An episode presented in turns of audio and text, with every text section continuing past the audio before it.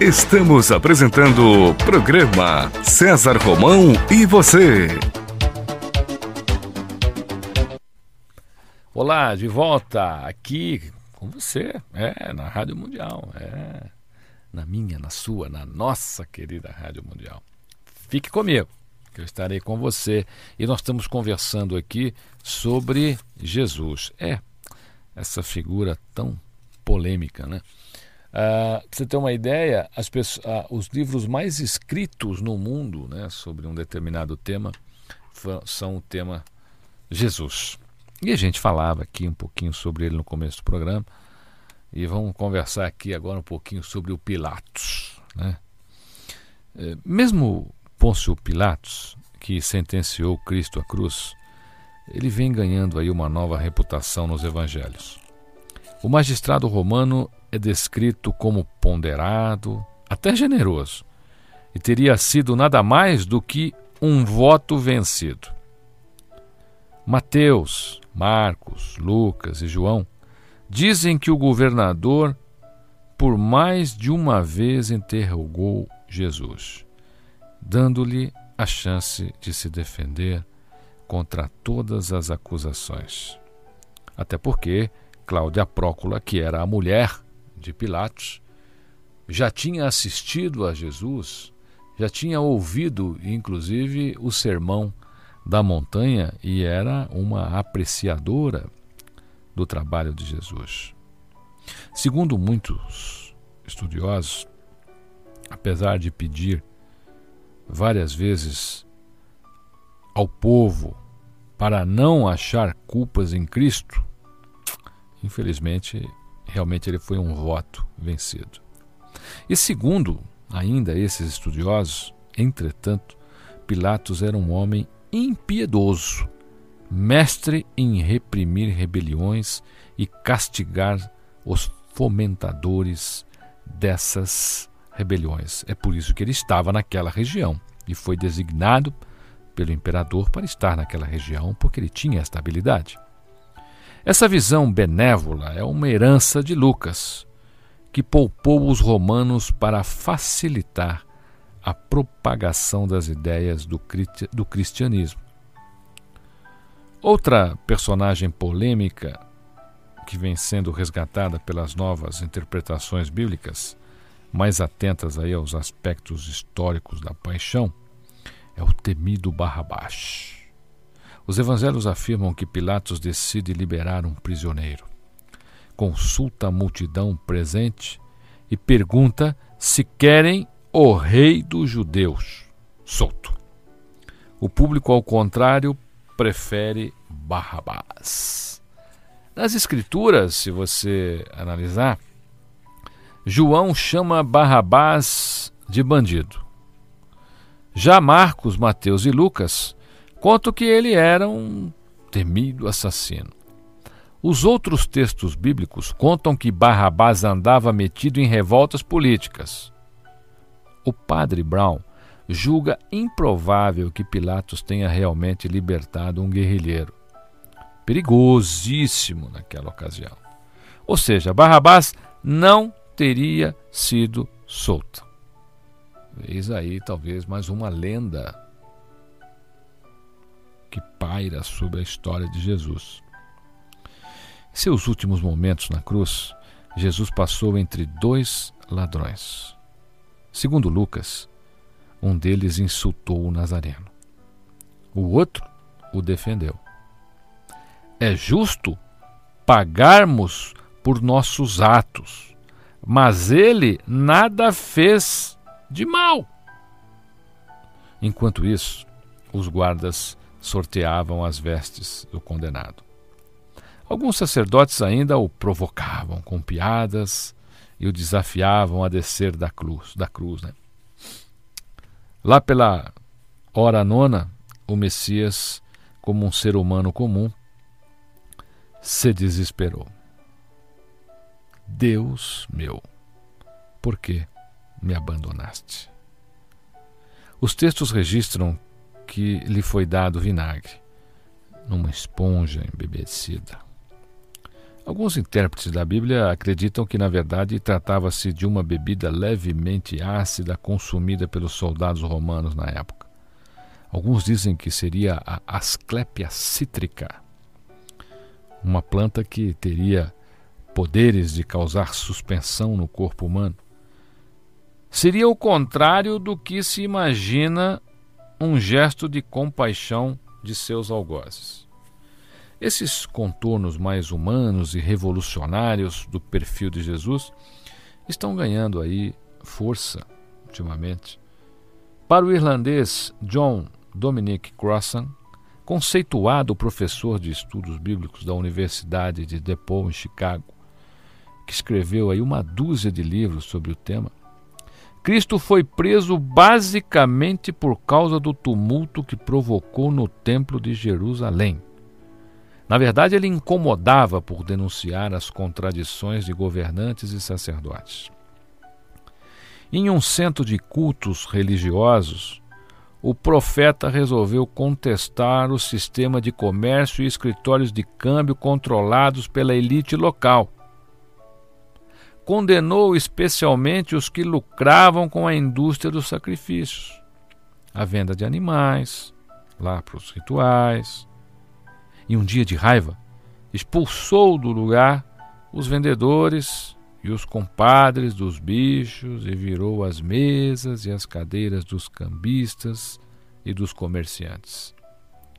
Para Crossan, o protesto irritou tremendamente as autoridades religiosas porque ocorreu no período de Páscoa, quando a cidade estava lotada de peregrinos. Nos evangelhos de Marcos, Mateus, Lucas e João, principais fontes de estudos sobre a vida de Jesus, há diversas interpretações para sua prisão e condenação. Para Lucas, o profeta ameaçava interesses religiosos, econômicos e políticos. Para Mateus, Jesus ganhou inimigos ao condenar a hipocrisia e a vaidade dos escribas e fariseus. O Evangelho de Tomé, encontrado em 1945 no deserto de Nag, Nag Hammadi, lá no Egito, sugere que Jesus condenava a ganância dos grandes proprietários e estimulava a resistência dos pequenos agricultores no norte na Galiléia. Qualquer que seja o motivo, a vida de Cristo não se encerrou do alto do Gólgota, nem tampouco as pessoas que o acompanharam nos últimos momentos ficaram esquecidas. Pelo contrário, as controvérsias sobre a paixão e a morte de Jesus ainda estão longe, mas muito longe de terminar. E o importante é que, diante de todas essas controvérsias, ele ainda está vivo, ele ainda permanece no coração de cada um de nós.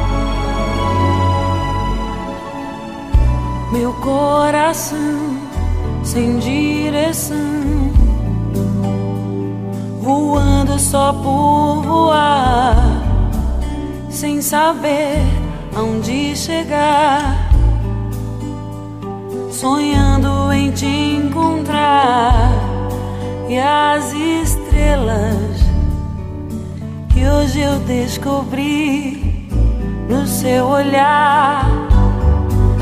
As estrelas vão me guiar.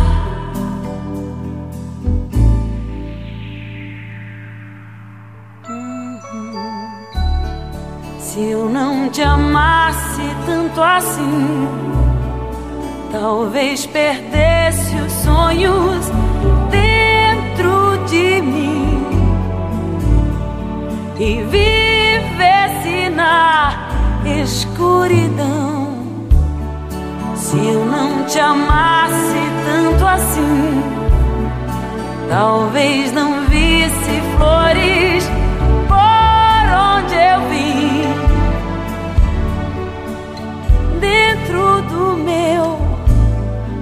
coração.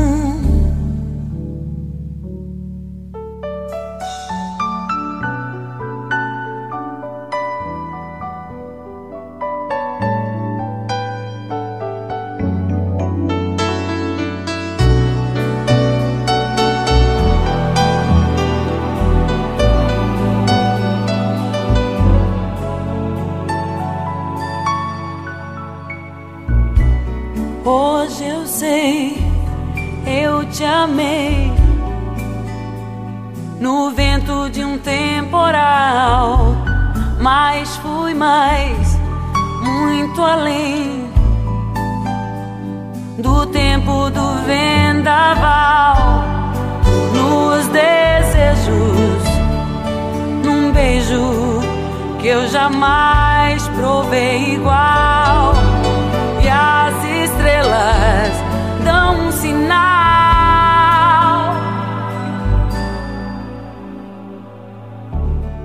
Se eu não te amasse tanto assim, talvez perdesse os sonhos dentro de mim e vivesse na escuridão. Se eu não te amasse assim, talvez não visse flores por onde eu vim. Dentro do meu coração.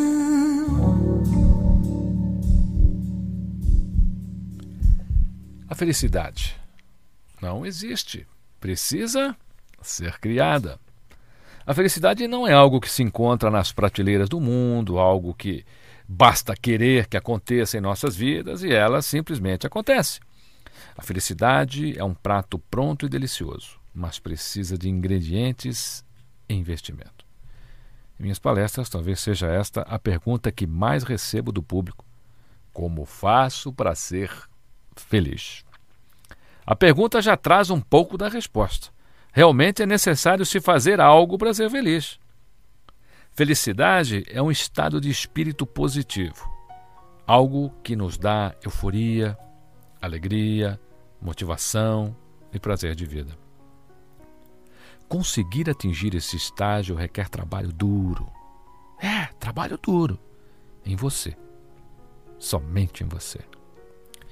Esse trabalho consiste em descobrir sua aptidão, aprender a desenvolver sua competência e transformar seu esforço em resultado positivo.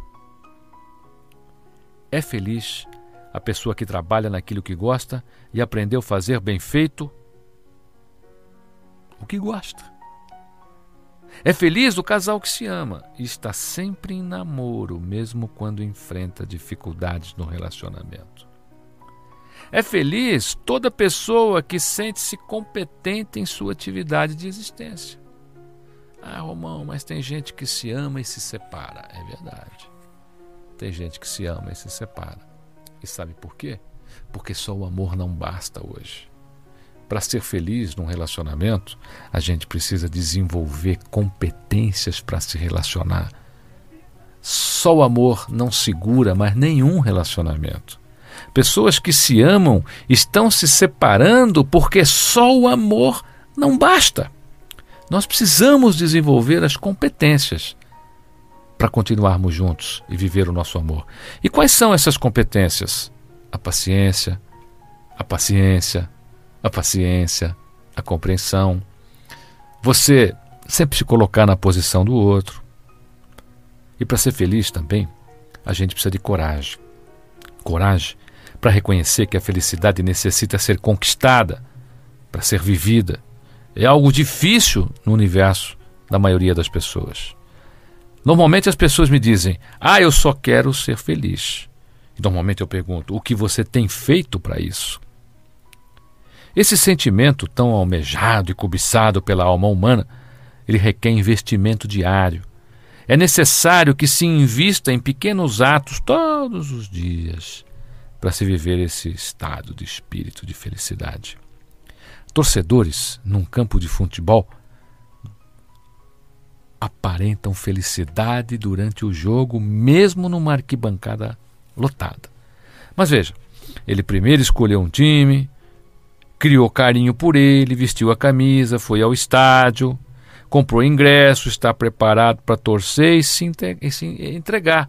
Entregar, entregar como se entregam aí os meus queridos palmeirenses. Veja quantos passos ele deu em direção daqueles 90 minutos de felicidade durante a vitória do seu time e tomara que essa vitória seja do Palmeiras. Quantas pessoas querem ser felizes no casamento e não se entregam a quem amam? Quantas pessoas querem ser felizes no casamento e não se entregam a quem amam? Quantas pessoas querem ser felizes em seus empregos e não fazem tudo o que deveriam fazer porque acham que seu chefe não merece? Quantas pessoas queriam ser felizes com seus filhos e nunca os abraçam ou os beijam antes de dormir? Quantas pessoas pedem felicidade em suas orações, achando que ela pode cair do céu? Quantas pessoas dizem, ore por mim, Ora, se você não tem condição de orar por você, vai dormir. Algumas pessoas, ainda quando percebem que seu presente está negro, né? Tá tudo muito escuro no seu dia a dia, voltam ao passado por ausência de futuro e chegam a declarar que aquele passado sofrido era bom. E se convencem da máxima: eu era feliz, mas não sabia. A ausência de futuro faz com que as pessoas se apeguem ao passado de maneira a não valorizar o momento tão importante que elas estão vivendo. Ficam assim cada vez mais longe do estado de espírito que traz felicidade. Esperança no futuro nos dá força no presente. E é desta força que nosso coração necessita para encontrar os ingredientes da felicidade naquilo que fazemos ficando à vontade para se entregar, deixando o nosso cérebro oxigenado para desenvolver aptidões e competências, para sermos bons profissionais, pais, mães, irmãos, cívicos, seres humanos. Há quem diga que é mais feliz com um cachorro do que com uma pessoa, mas se os cães pudessem falar, haveriam muitos donos de cães pegando o jornal toda manhã lá no portão. A forma de relacionar-se dos animais é diferente da nossa. Eles são pura doação. Nós somos pura teimosia. Quer ser feliz? Procure investir na sua felicidade, vivendo e fazendo coisas que lhe causem prazer e possam trazer benefícios a todos os envolvidos nesse processo. Quando não encontrar motivos para sorrir, invente um. Quando não encontrar motivos para prosseguir, invente um. Quando não encontrar motivos para ser feliz, invente um. Seja feliz. Você merece e o mundo precisa daquilo que você tem de melhor.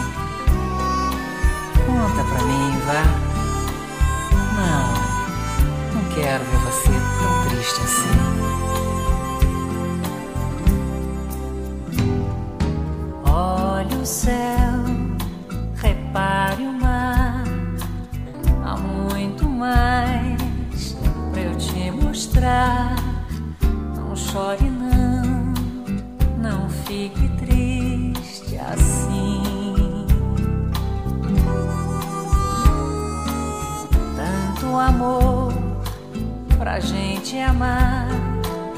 Não há razão pra se chorar. Não posso ver você tão triste assim. Eu te amo tanto que o teu pranto fez-se canto pra mim. Sorria, por favor, esperança.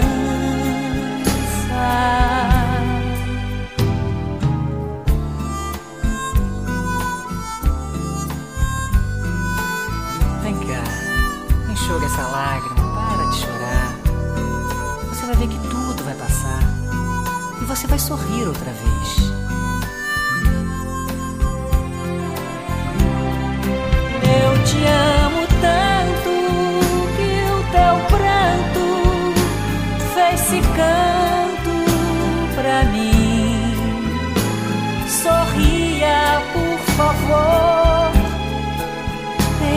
tenha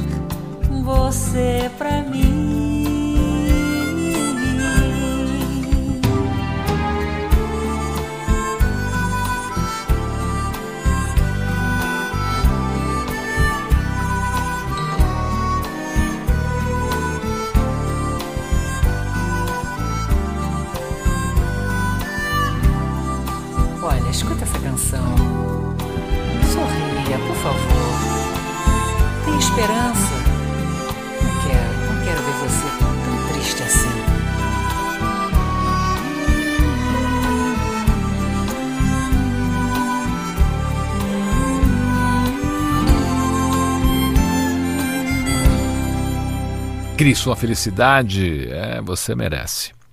Eu quero dizer para você rapidinho, olha, a edição comemorativa dos 500 mil livros da Semente de Deus está em todas as livrarias do Brasil, tá bom? Principalmente na rede Saraiva, que está fazendo uma grande promoção. E estão abertas as inscrições para o curso Vencendo Desafios, que é o curso que eu realizo uma vez por ano aqui no Brasil.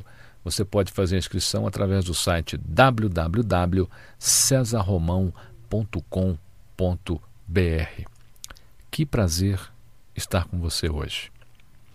Hoje foi um dia que eu trabalhei pela minha felicidade. Espero que você tenha trabalhado pela sua, porque estar com você aqui na sua, na minha, na nossa querida Rádio Mundial é trabalhar pela minha felicidade. Fique comigo, que eu estarei com você. Até a próxima semana.